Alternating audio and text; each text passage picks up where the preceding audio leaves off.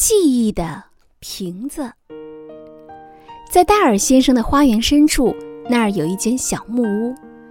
我总是看见他从小木屋走进走出，可是我一直都不知道那里面究竟有什么。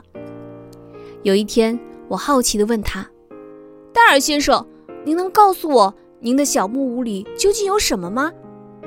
戴尔先生笑着说：“如果我答应不嘲笑他。”他就告诉我答案：戴尔先生的小木屋里有一股老烟斗的味道，屋里的光线很暗，我只能看见架子上一些闪闪发光的东西，是瓶子。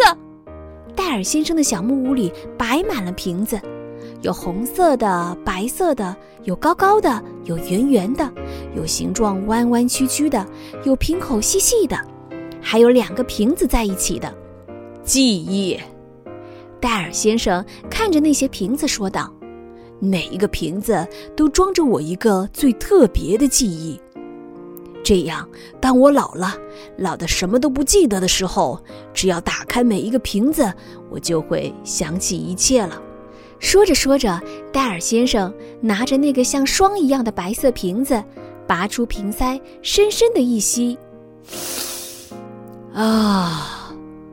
我贴着窗户。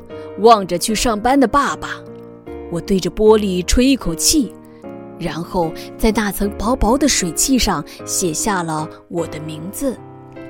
我拿起一个蓝色的瓶子，戴尔先生打开了盖子，他叹了一口气说：“唉，我第一次看见我妻子的时候，她正在跳舞，穿着一件蓝色花边的大裙子，她的头发有好多的小卷呢。”然后我们抓起那个高高的瓶子，好样的！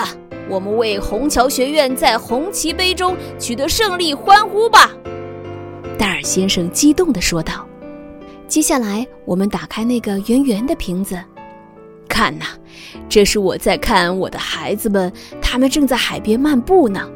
然后我看着他们留在海滩上的脚印，慢慢的被海浪冲走了。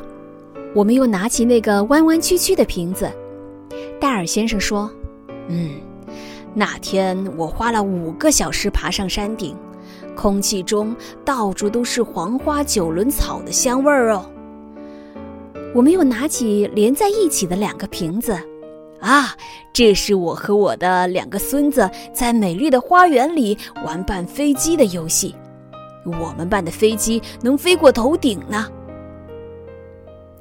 最后，我和戴尔先生都有些累了。我们坐在两张旧椅子上，看着架子上所有的瓶子。突然，我发现，在架子的角落里还有一个我们没打开的瓶子。我问道：“戴尔先生，那个细长的瓶子里装的是什么呢？”戴尔先生从椅子上跳起来，从架子上取下了那个瓶子，把瓶塞拔了出来。然后他对着瓶口大声喊道：“就是今天呐！我要把今天的记忆装进这个瓶子里。”最后，我们又坐回到了椅子上，笑了起来。